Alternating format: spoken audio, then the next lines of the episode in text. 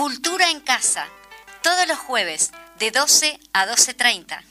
En Radio Fénix CX40 1330 AM. Un programa de cultura en un ámbito bien coloquial. Los esperamos.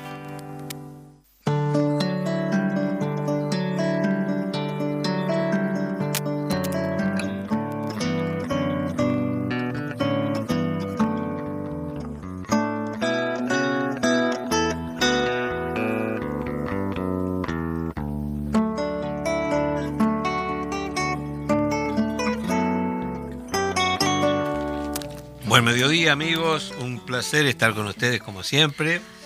Hoy tenemos un día muy lindo, bastante agitadito. Este, vamos a tener invitados muy prestigiosos que van a honrar nuestro nuestro proseño, como decían en, ¿viste, en los tablados de carnaval. Nuestros estudios. ¿Cómo estás, Majo? ¿Eh? ¿Cómo estás? Este, Yo, bárbaro. eh, Sí, ya. Bueno, le comentamos a la audiencia, a todas y todos, que estamos comiendo. Comiendo Sí. pan casero, comiendo ahí unos chocolates. Y tenemos un picnic acá. Eh, El hecho es que, claro, empezamos al aire y el Fede meta a hacernos la seña y nunca largábamos. Bueno, mientras esté, en todo Tenemos caso... invitados, es verdad, Sí. mi invitada. Y- vamos, mientras este, terminamos de comer ese delicioso pan que hiciste, que después va a tener que pasar la receta, Sí.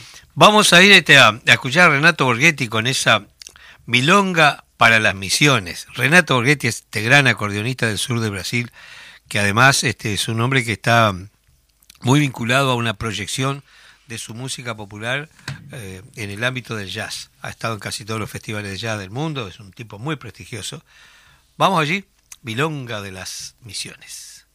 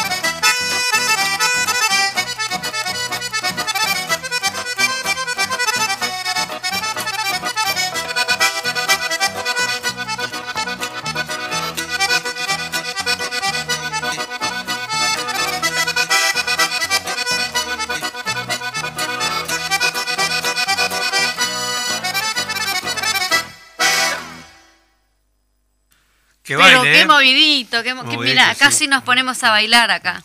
Tenemos una invitada especial porque ya nos habíamos comprometido con ella y lo la- ¿cómo es? La, lo comprometido es deuda, ¿no? ¿Cómo es el Lo dicho? prometido es deuda. Lo prometido es deuda. Eso. Bien, nos llamamos Miranda. Miro por la ventana y veo a mi madre con grietas en las manos diciendo que las mías van a curar.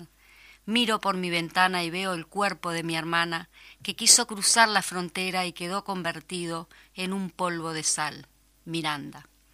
Nos llamamos Miranda. ¿Cómo estás, Alicia Dogliotti? Hola, muy bien, muchas gracias. Gracias por la invitación una vez más. eh, que siempre somos tan bienvenidas en, esta, supuesto, en este programa, en este lugar. Después Eh, nos van a tener que invitar todas las actrices Totalmente. y la directora que la tenemos presente. Sí.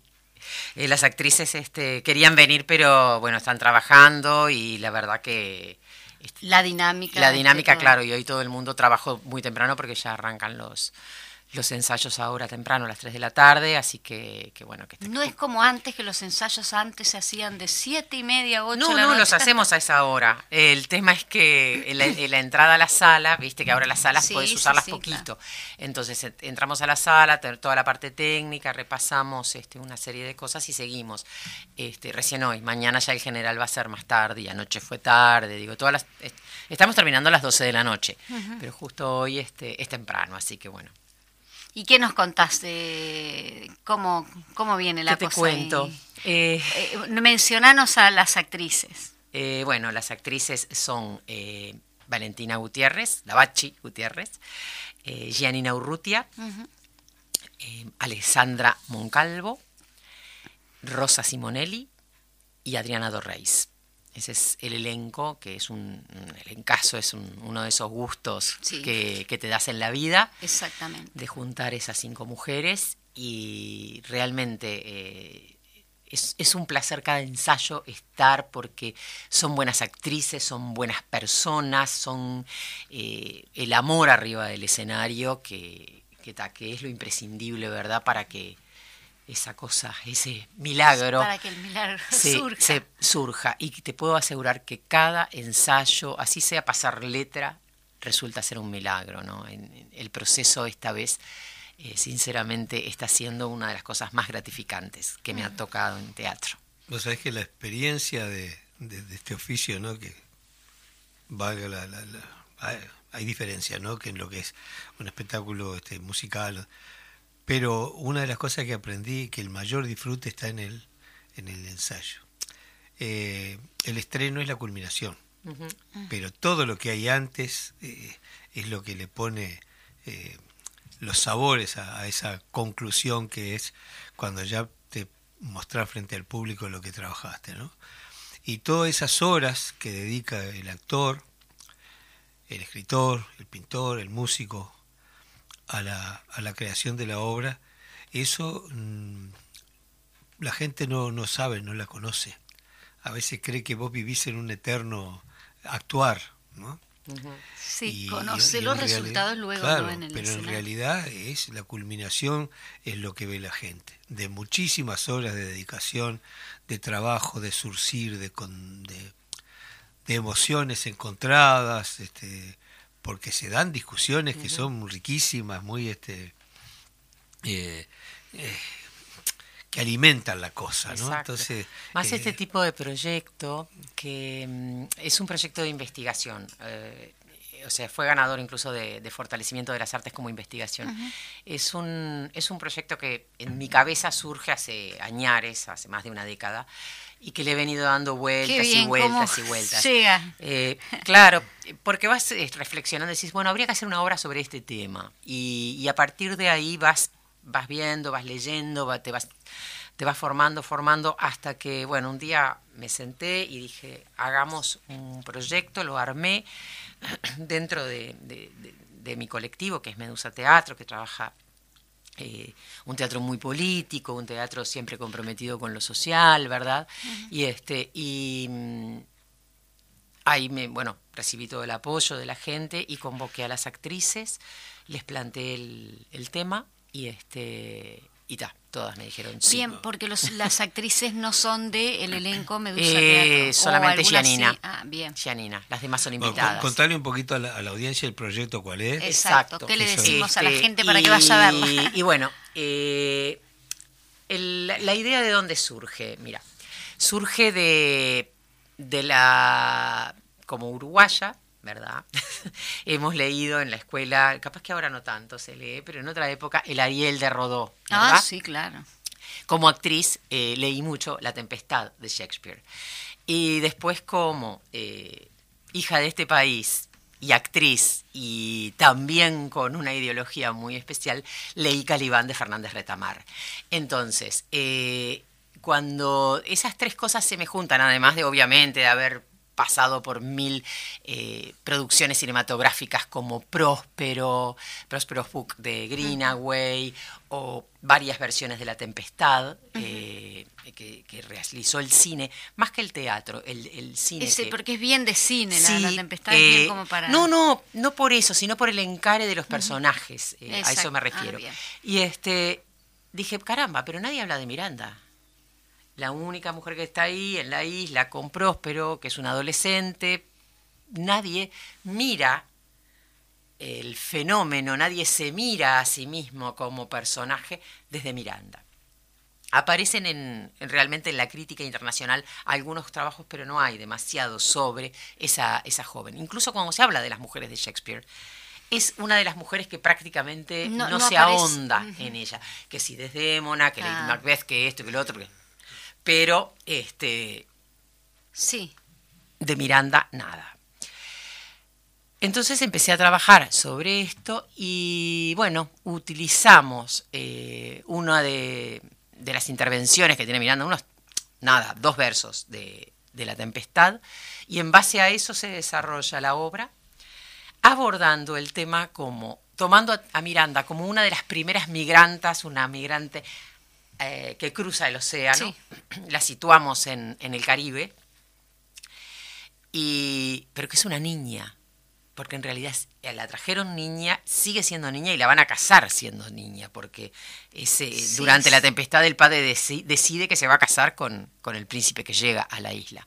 Y la niña tiene 15 años.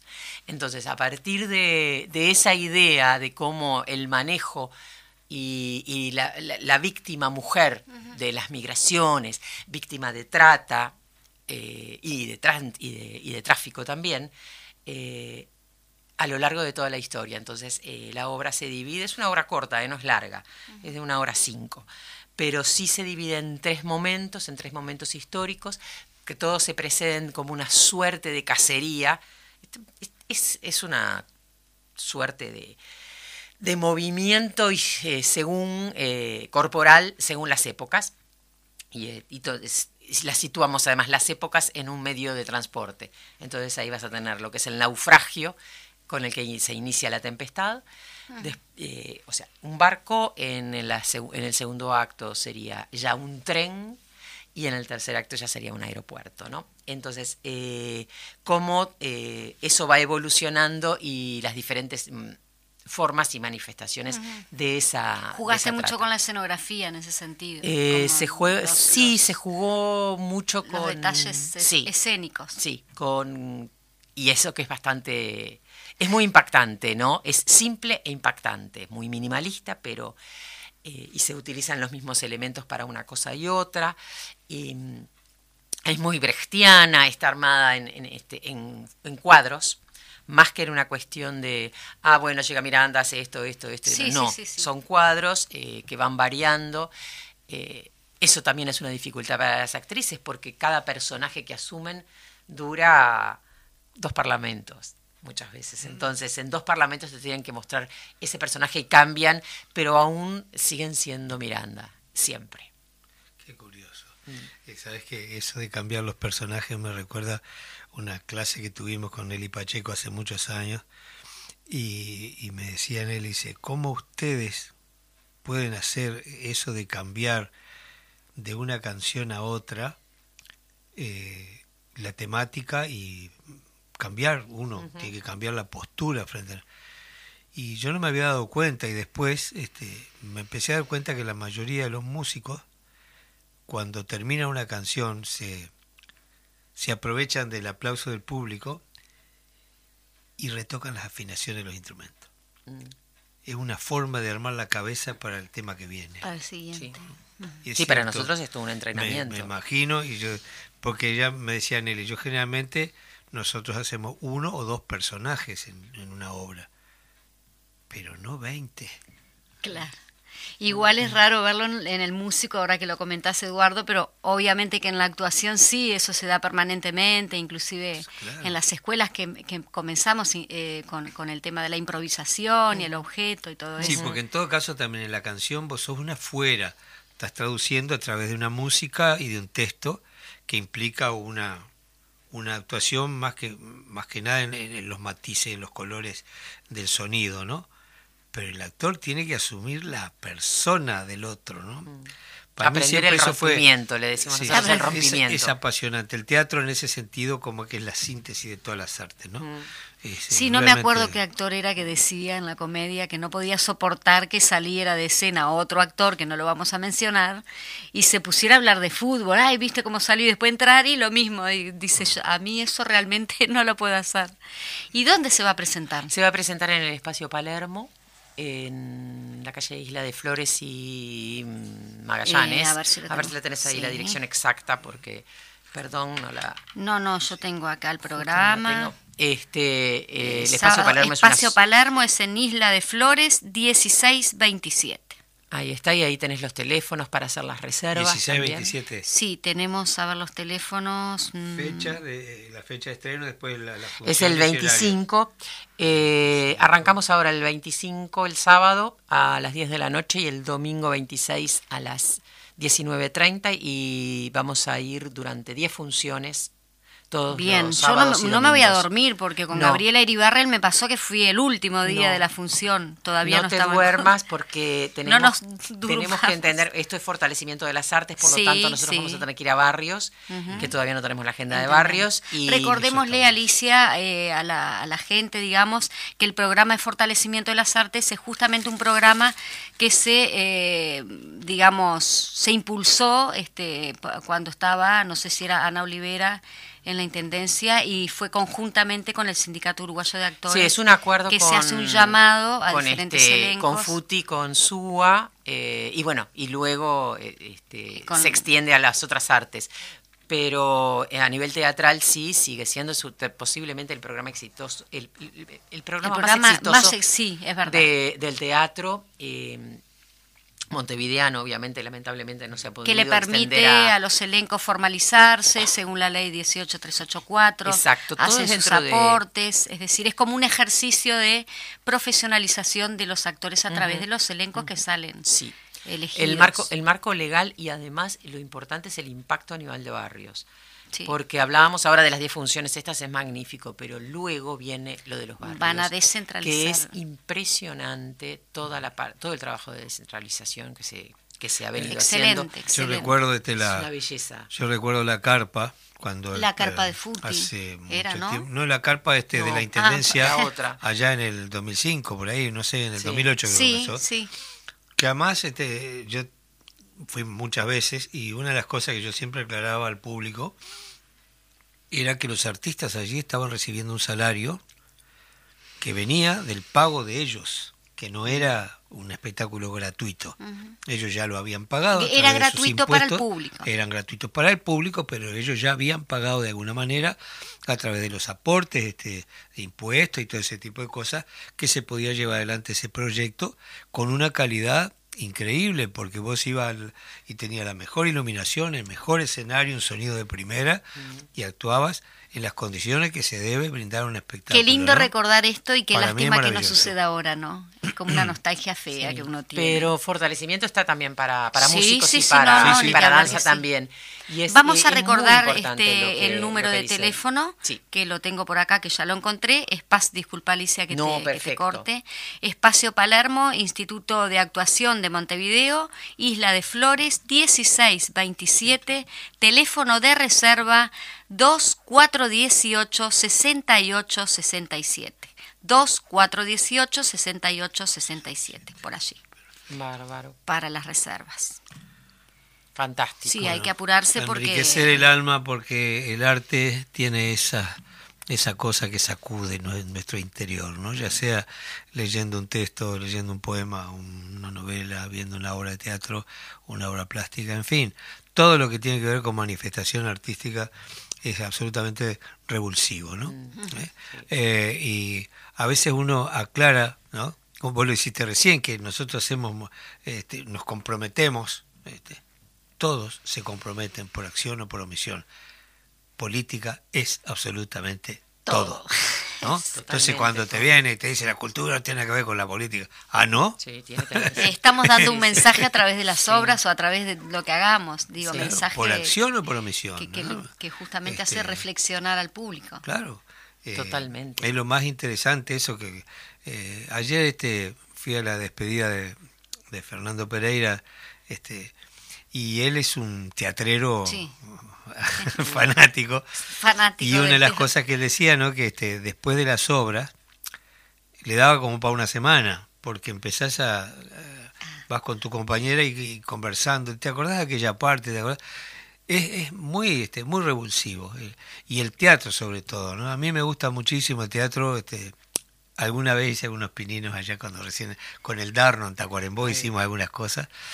Pero después este eh, agarré para la música que me resultaba más cómodo menos comprometido Está sentado Me- ahí. con, la- bien, con- con- las vísceras menos comprometidas Ya te vemos siempre en el escenario. el Vos sentado y este.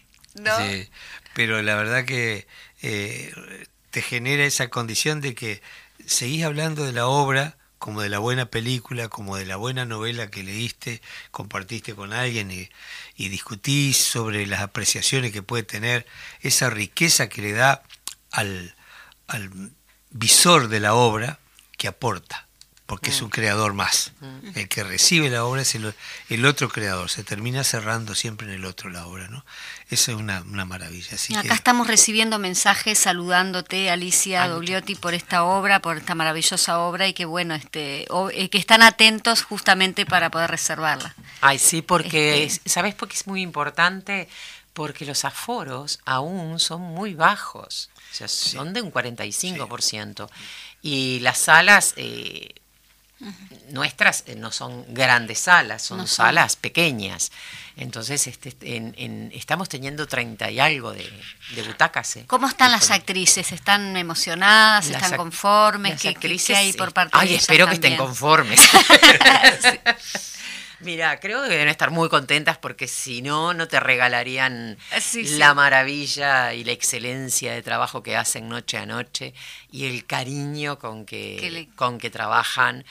Eh, pienso que sí que están todas contentas. Sí, supe trabajar con Rosita Simonelli, es una divina. una divi- A mí me enseñó. Rosa a ser Ania, Ah. porque Rosa era mi madre en justamente en una obra de teatro y ella me enseñó a ser Ania, porque claro, también tiene eso, que el actor te enseña, el actor Ay, con el cual el intercambias. Yo aprendo todo el tiempo, las veo y aprendo y ellas aprenden también. Digo, eso también es lo que tenemos en, en teatro, que es esa cosa de, de ese intercambio permanente de saberes y de entenderes y de recursos. de escuchar al otro. Sí, sí, yo siempre recuerdo y, y repito no lo que decía el maestro Carlevaro, mis mejores maestros fueron mis alumnos, porque son los que te, te ponen en el lugar del saber y vos tenés que saber. Y si no explicas bien, el otro no va a aprender. Le digo a mis hijos, digo, ustedes no se preocupen por los exámenes, porque en realidad un examen es para el docente, no es para ustedes. Si vos tenés 20 alumnos y 19 pierden, el que está mal es el docente, ¿verdad?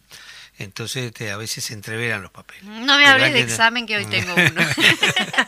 El examen de manejo Bueno, y este... Ah, es terrible, eso es bueno, terrible. bueno, que ah, cuídense las calles montevideanas, Qué por increíble favor. uno con 47 años tener que dar un examen y estar nervioso por dar un examen. Sí. me, me recuerda a los estrenos, Y ¿no? Como claro, uno se y sí. los pone- estrenos- no, no hay estrenos sin No hay estrenos Si no hay cosquillitas en la barriga, sí, no. No conozco a nadie que esté tranquilo.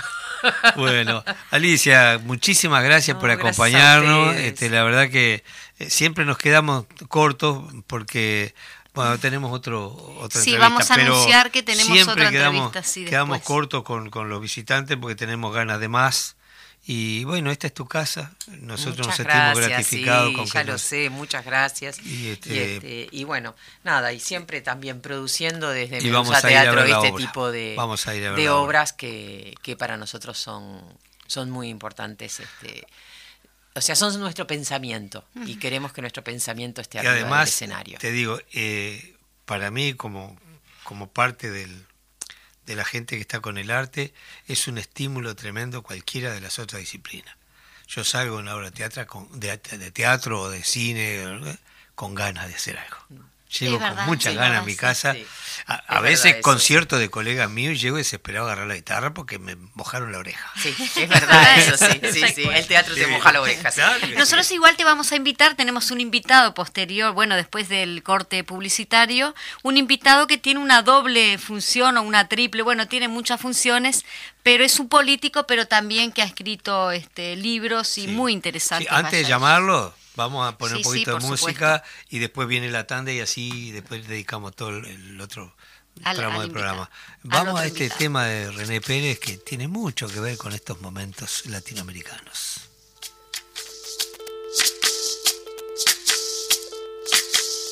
Soy, soy lo que dejaron, soy toda la sobra de lo que se robaron, un pueblo escondido en la cima, mi piel es de cuero, por eso aguanta cualquier clima, soy una fábrica de humo, mano de obra campesina para tu consumo, frente de frío en el medio del verano, el amor en los tiempos del cólera, mi hermano, el sol que nace y el día que muere, los mejores atardeceres, soy el desarrollo en carne viva, un discurso político sin saliva, las caras más bonitas que he conocido, soy la fotografía de un desaparecido, la sangre dentro de tus venas, soy un pedazo de tierra que vale la pena una canasta con frijoles, soy Maradona contra Inglaterra, anotándote dos goles, soy lo que sostiene mi bandera, la espina dorsal del planeta en mi cordillera, soy lo que me enseñó mi padre, el que no quiere a su patria, no quiere a su madre, soy América Latina, un pueblo sin pierna pero que camina, oye,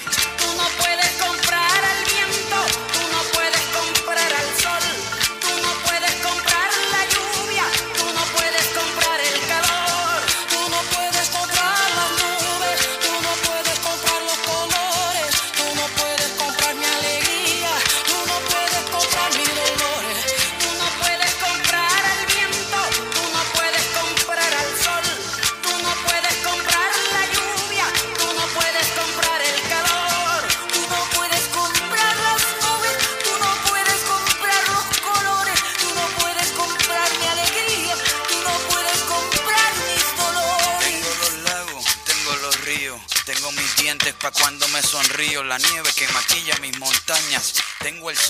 Seca y la lluvia que me baña. Un desierto embriagado con peyote, un trago de pulque para cantar con los coyotes. Todo lo que necesito.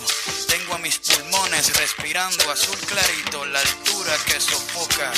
Soy las muelas de mi boca, mascando coca. El otoño con sus hojas desmayadas, los versos escritos bajo la noche estrellada. Una viña repleta de uva, bajo el sol en Cuba. Soy el mar Caribe que vigila las casitas, haciendo rituales y agua bendita, el viento que peina mi cabello. Soy todos los santos que cuelgan de mi cuello. El jugo de mi lucha no es artificial porque el abono de mi tierra es natural. Tú no puedes comprar el viento, tú no puedes comprar el sol, tú no puedes comprar la lluvia,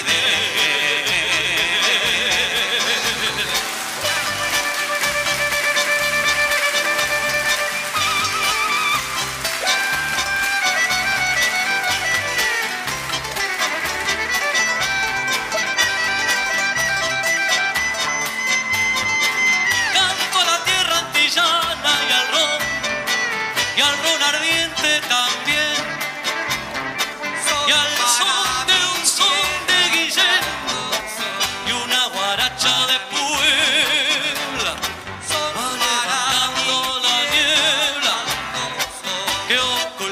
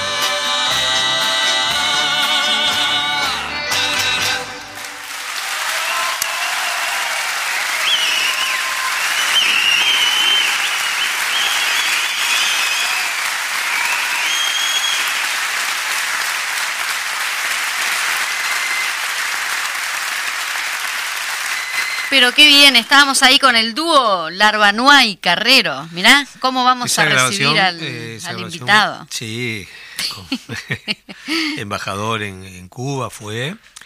Eh, el invitado es un excelente escritor, es este, un hombre eh, reconocido por varias obras. Allí ten- es- son bastantes, así que las vamos a mencionar algunas Sí, de las ellas. vamos a mencionar. Bueno, primero que nada, de quién estamos hablando es de Eduardo Lorier. Eduardo Lorier nació en Florida el 10 de septiembre de 1952. Me mata si sabe que dije el año.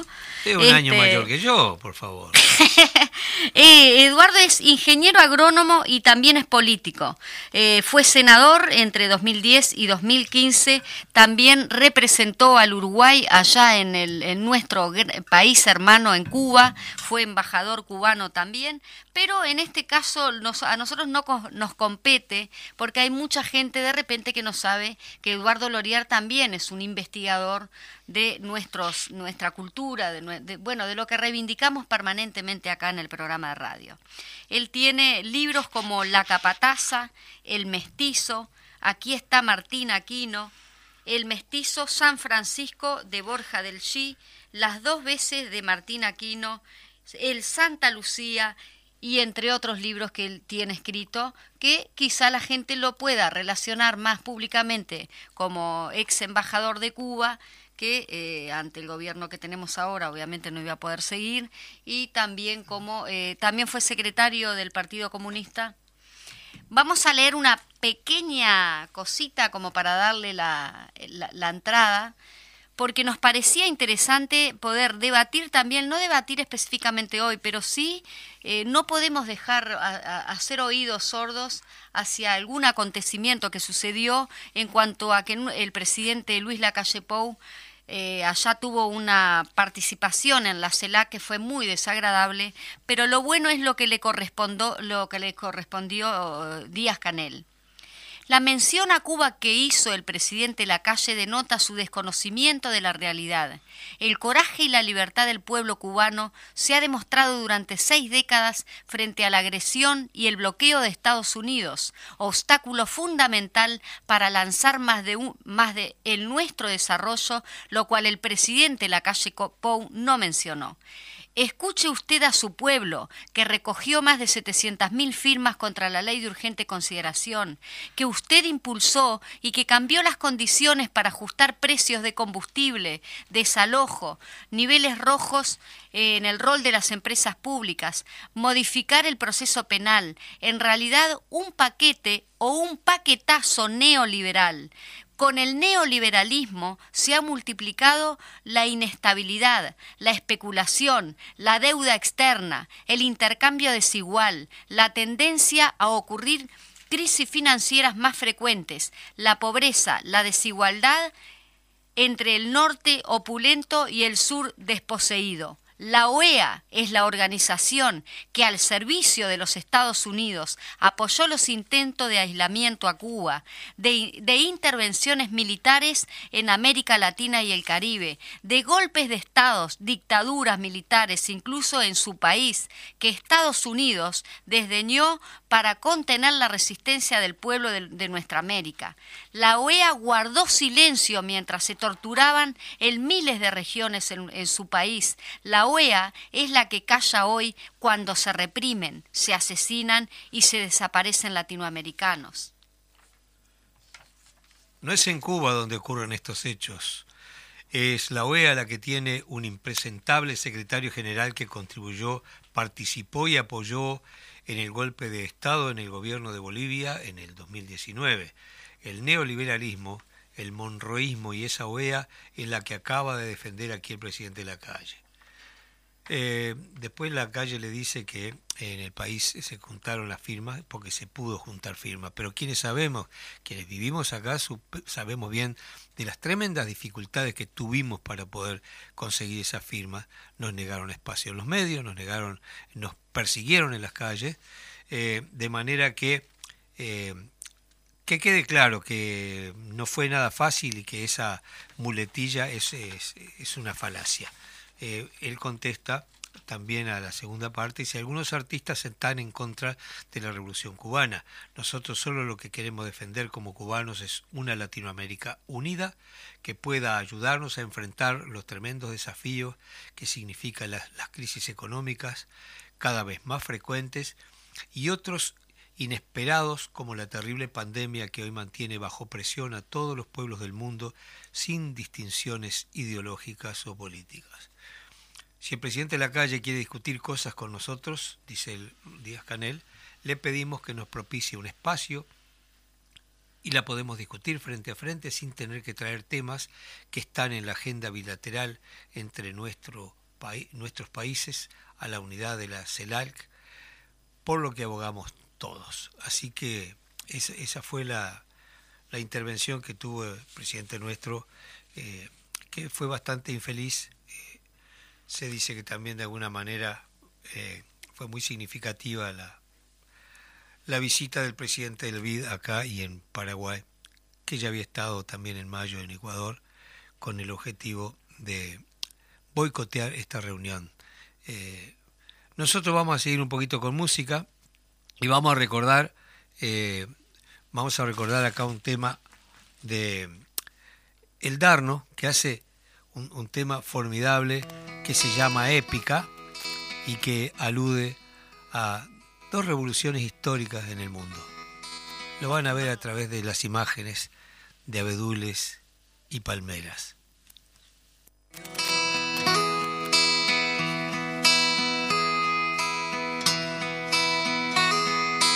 Andarás por algún dándole sentido al aire y a las cosas,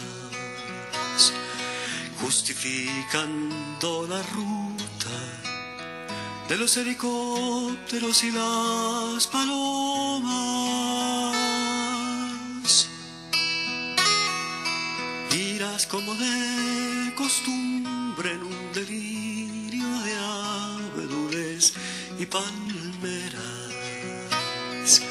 restituyendo a la luna sus antiguas llanuras, su color de estrella.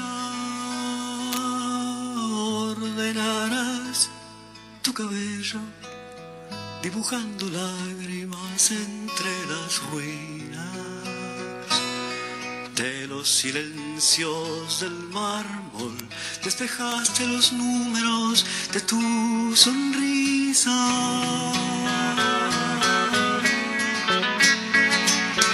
Amiga de los ciclistas, de los locos, de los osos hormigueros,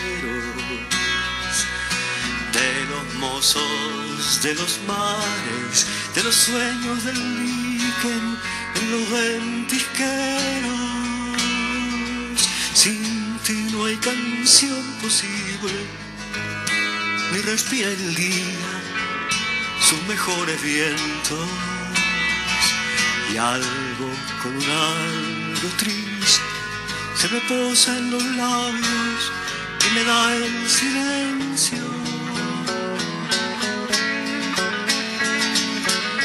Quemándome las dudas, vienes encendiéndome las esperanzas. Y te duermes en mi cama, y amaneces despierta, es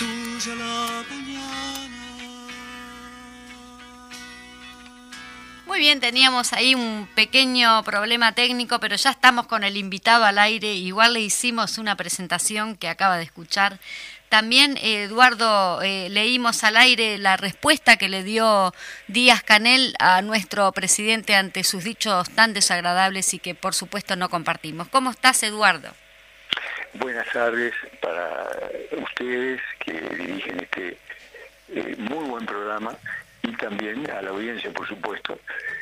Bueno, estamos en medio de, este, diríamos, distintas situaciones en este continente y en este mundo tan, tan movido y todo indica que mientras el capitalismo, el capitalismo siga vigente y los intereses militares sigan presentes, vamos a tener episodios complejos, guerras y agresiones, porque sin eso, ¿cómo puede vivir la única industria que tiene Estados Unidos hoy a nivel manufacturero rentable, que es el complejo industrial militar?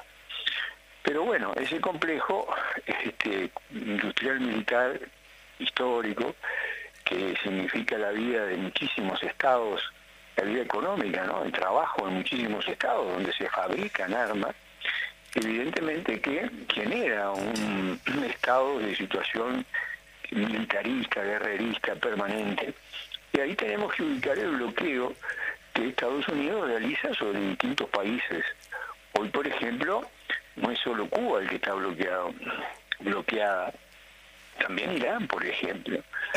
Eh, Rusia también tiene eh, varios elementos de bloqueo y evidentemente que es un instrumento que Estados Unidos utiliza porque es la ley del imperio, no es la ley internacional, diríamos, aceptada por todos, es la ley de Estados Unidos y que ellos, porque tienen la fuerza, la aplican y de esa manera, me olvidaba de Venezuela también, país bloqueado, por supuesto, que de esa manera ellos pretenden imponer sus ideas, sus sistemas, sus intereses, y subrayo la palabra intereses, porque nunca olvidemos que detrás de cualquier movida que pueda hacer el capitalismo en su expresión de Estado que defiende los intereses del capital o de incluso capitalistas individuales, siempre va a estar motivada por los intereses que ellos tienen de acumular más, de ganar más,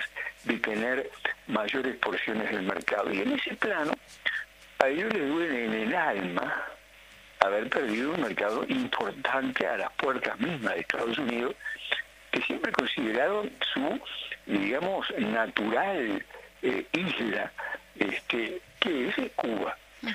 Está bien, quien hable de Cuba en cualquier ámbito, en cualquier lugar, sin tener en cuenta el bloqueo, es alguien que no tiene éticamente, este, diríamos, ningún tipo de valor desde ese ángulo. ¿Por qué?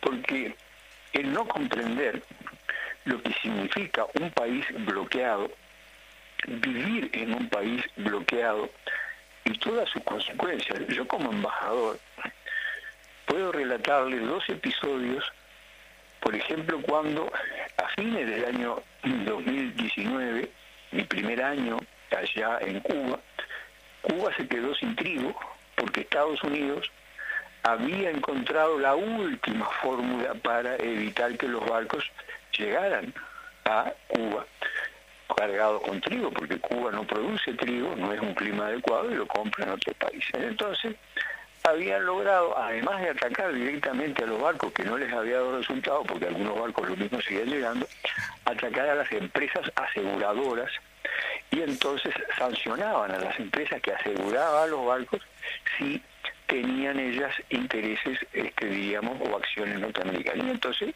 ninguna este, empresa aseguradora aseguraba a ningún barco que fuera Cuba. Y los barcos ahí sí se retiraron y no llevaron trigo. Tuvimos un mes y pico sin pan. De acuerdo a aquella Navidad, aquel, aquel Año Nuevo, fue triste, la verdad, porque, claro, eh, el pan en cualquier lugar es importante. Yo me pongo a pensar acá en Uruguay, bueno, ustedes tienen que pensar así también. Es decir, ¿cómo sería acá si no tuviéramos no solo pan, todos los derivados, ¿no? Y después, al poco tiempo, el tema del petróleo, que también los barcos que llevaban petróleo, a pesar de que había posibilidades de, que los barcos este, de, petróleo se habían comprado, pero no, había barco. Un mes y pico, un mes y pico sin petróleo, sin combustible, se cerró todo la industria, todas las oficinas, no había transporte, no había casi nosotros mismos para conseguir un poco de gasoil, era un, tremendo trabajo que teníamos este, y, nos salvamos porque había una especie de reserva para el grupo electrógeno. Entonces, estas dos anécdotas pintan lo que significa el bloqueo a ese nivel, ¿no? Imagínense ustedes eh, todas las consecuencias que esto tiene. No hay medicamentos, ¿por qué? Bueno, porque tampoco ingresaban los este, productos, porque generalmente los laboratorios de cualquier, eh, de cualquier país tienen intereses de empresas norteamericanas adentro. Entonces, yo sin querer monopolizar la palabra, estimadas y estimados este, eh, directores del programa, conductores del programa, les digo que cualquier persona que se atreva a hablar de Cuba sin poner en primerísimo lugar este factor, diríamos, no tiene este, diríamos, eh, validez ética para hablar. de acuerdo, de acuerdo. Eduardo, ¿cómo estás? Te, Aquí te, quiero presentar acá Eduardo Larvanois, que no, no, no, no tuve no nos dio el tiempo, pero que se está presentando a sí mismo. Ah, y aparte te queremos consultar por tu rol, no solo político, sino que sabemos que sos un investigador, eh, porque todos los títulos de tus libros que hemos mencionado anteriormente ah, eh, dan cuenta de la investigación que justamente haces del país y, también como, como escritor, ¿no? De alguna manera. Eh, creo que también, Eduardo, hay una cosa muy simple. Eh, es David y Goliat, ¿verdad? Si eh, nosotros tenemos una formación eh, humana, si el imperio, que a veces nos... la gente tiene miedo de usar la palabra imperialismo, y está cada vez más, más presente y más claro, desde aquellos famosos documentos de Santa Fe donde eh, se manifestaba concretamente cuáles eran los proyectos del gobierno norteamericano respecto a, los países del tercer mundo, eh, donde ya decían lo que iban a hacer, eh, pero este, no contamos nosotros con los medios necesarios para llegar a todo el pueblo, porque los grandes medios de difusión son este, cipayos, ¿verdad?, del sistema. De manera que se hace muy difícil eh, lograr que la gente esté informada. Yo recuerdo desde muy niño, este, cuando había un programa, una especie de telenovela que se llamaba Cuba en el infierno de América, que transmitía unas telenovelas donde se, se fusilaba todo el día. Era una cosa increíble, que después supimos todo que era una cosa, que era una gran mentira. Y bueno, la eh, cuando la información pasa a ser un negocio ¿m? y como tal este, un proyecto del sistema, la verdad deja de tener sentido. Y nosotros tenemos que pelear por eso, por la verdad y sobre todo cuando la conocemos de cerca. ¿no? Tenemos un libro acá tuyo, Eduardo, que se llama La Capataza. Lo estamos consultando acá con Eduardo. Contanos un poquito por ahí. Bueno, la capataza eh, tiene que ver con eh, un interés mío por, por ejemplo, eh, el arranque de todo esto es un libro que yo hice antes de la capataza, se llamó Historia de Florida. Que yo lo que quería hacer, quería este, en ese libro eh, eh, descubrir el desarrollo, cómo se había ido generando la este, propiedad de la tierra en Florida, ¿no? Por lo tanto, yo partía en ese libro Historia de Florida de una, eh, diríamos, de un territorio vacío, de un territorio sin inclusive animales, porque eso da una vegetación distinta este, con respecto a los campos que sí tienen que soportar una carga X de animales vacunos. No había estado en la por acá. Entonces yo arranco iríamos consultando por distintos lados cómo podía haber sido esa este, vegetación. Luego me traslado hacia este, el, arranque acá de la presencia de animales. Acá el que introduce el ganado, Hernán Arias, bautiza, por ejemplo, al río Santa Lucía, porque lo descubre el día de la Sanza. Y así sucesivamente empezamos a ver cómo se va generando la apropiación por los grandes latifundistas y también por grupos de pequeños latifundistas que colonizan la zona del Pintado, la zona de la actual Florida, de la ciudad capital, como una muralla, diríamos, autosostenida para ir combatiendo a los charrúas que iban siendo desplazados. La presencia aparece ahí de los guaraníes que llegan, y por ejemplo la Virgen de los 33, este, que es la Virgen de Luján, que está acá, que es la patrona del Uruguay, es una Virgen que se encontró en el arroyo de la Virgen, frontera entre Florida y San José, en una gruta dejada por los guaraníes que venían de las misiones jesuíticas a realizar los trabajos de construcción de la muralla de Montevideo y de otros trabajos que ellos eran especialistas en hacer. Entonces, en esa búsqueda aparece un hecho que yo no tenía ni idea, que es que hubo un pueblo que se llamó San Borja de Allí, a 10 kilómetros de Durazno, sobre el río Allí, pero del lado de Florida. Entonces ahí yo empiezo a investigar este, el tema y resulta que aparece eh, elementos de tipo novelesco que realmente a mí, digo, me llamaron mucho la atención, pero que reflejan una cosa nueva en mi concepto, que es la lucha por la tierra en Uruguay por parte de los indígenas guaraníes que estaban asentados en ese pueblo de indios, como se le llamaba. Y ahí este, resulta que me pongo, digamos, a novelar esta historia y surge el personaje, para mí, maravilloso, de la capataza de doña Luisa Tiraparé, que así se llamaba, este, tomando el apellido de su esposo, que era el cacique de estos indios guaraníes, y eh, ella en realidad era Cuñamboí, pero bueno, se llamaba doña Luisa, y le decían la capataza. Es interesantísimo este, el proceso, porque jamás yo encontré, y sigo sin encontrar, un grupo que se haya opuesto al desalojo que los representantes del gran latifundio les querían hacer de esos campos que ellos tenían en San Borja del Allí. Y eso me llevó a, diríamos, ver un poco la situación trágica por la que ellos atraviesan frente a esos ataques cosa que ustedes, si tienen posibilidades de leer el libro, van a darse cuenta que culmina este, trágicamente, ¿no? Bien, estábamos mirándonos con Eduardo porque justamente lo estuvimos releyendo un poquito, releyendo no, leyendo un poquito el libro y a su vez este, te queremos dejar el saludo de Alicia Daugliotti, que es la presidenta del Sindicato Uruguayo de Actores, que se recordaba de ti, te acorda- Ah, se acordaba de ti y bueno, y te deja, te dejó un saludo antes de retirarse de los estudios, que es Ah, quien tuvimos anteriormente. Eduardo, lamentablemente nosotros se nos acaba el tiempo eh, y nos pasa siempre que quedamos con ganas de seguir, así que te vamos a volver a molestar. Para nosotros es un placer eh, esa faceta este, eh, de escritor sí. Que, que no es lo que más conoce la gente de tu trayectoria. eh, sería, vamos a tener que profundizar un poquito más, así que te vamos a volver a molestar. y te agradecemos muchísimo la, la disposición, el tiempo que nos regalaste. Y bueno, nos vamos a ir con música, porque generalmente lo hacemos así, y, nos vamos a ir escuchando a un guitarrista uruguayo, Baltasar Benítez, un hombre de Durazno que falleció hace muy poquito tiempo, que llevó la escuela guitarrística uruguaya por el mundo, eh, dándole una proyección notable, eh, y hace una versión de la, la muerte del ángel de Astor Piazzolla maravillosa. Así que mil gracias Eduardo y ya te digo, te vamos a estar convocando sí o sí. Bien, muchísimas gracias. Yo felicitaciones por el programa.